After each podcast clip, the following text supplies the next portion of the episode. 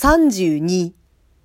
それのみならず、私はお嬢さんの態度の少し前と変わっているのに気がつきました。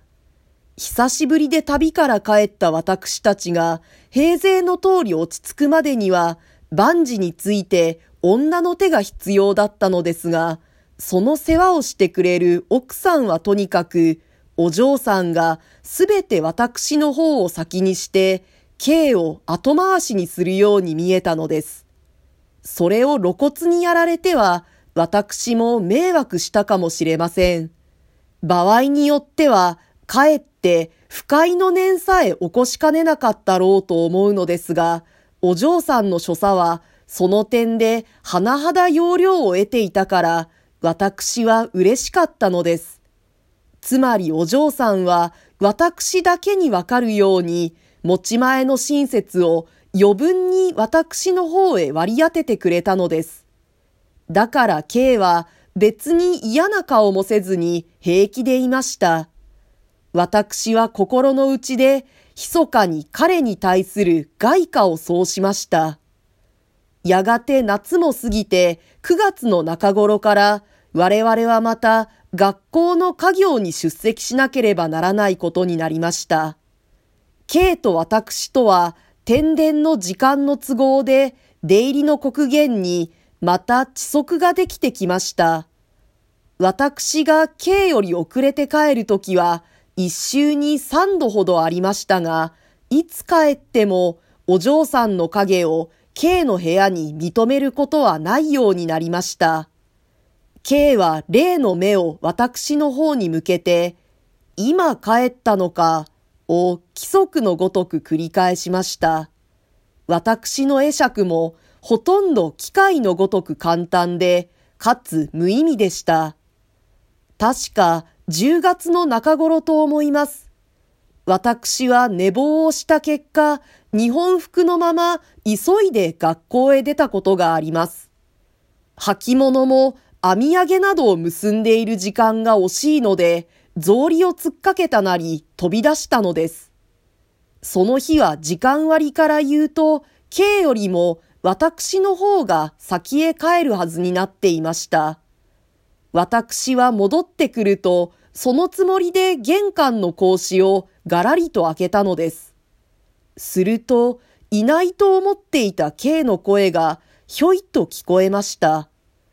同時にお嬢さんの笑い声が私の耳に響きました。私はいつものように手数のかかる靴を履いていないから、すぐ玄関に上がって仕切りの襖を開けました。私は例の通り、机の前に座っている K を見ました。しかしお嬢さんはもうそこにはいなかったのです。私はあたかも K の部屋から逃れ出るように去るその後ろ姿をちらりと認めただけでした。私は K にどうして早く帰ったのかと問いました。K は心持ちが悪いから休んだのだと答えました。私が自分の部屋に入ってそのまま座っていると、間もなくお嬢さんが茶を持ってきてくれました。その時お嬢さんは初めてお帰りと言って私に挨拶をしました。私は笑いながら、さっきはなぜ逃げたんですと聞けるような裁けた男ではありません。それでいて腹の中ではなんだかそのことが気にかかるような人間だったのです。お嬢さんはすぐ座を立って縁側伝いに向こうへ行ってしまいました。しかし、K の部屋の前に立ち止まって、二言三言、内と外とで話をしていました。それはさっきの続きらしかったのですが、前を聞かない私にはまるでわかりませんでした。そのうちお嬢さんの態度がだんだん平気になってきました。K と私が一緒にうちにいる時でも、よく K の部屋の縁側へ来て彼の名を呼びました。そうしてそこへ入ってゆっくりしていました。無論郵便を持ってくることもあるし、洗濯物を置いていくこともあるのですから、そのくらいの交通は同じうちにいる二人の関係上、当然と見なければならないのでしょうが、ぜひお嬢さんを占有したいという強烈な一年に動かされている私には、どうしてもそれが当然以上に見えたのです。ある時はお嬢さんがわざわざ私の部屋へ来るのを回避して、K の方ばかりへ行くように思われることさえあったくらいです。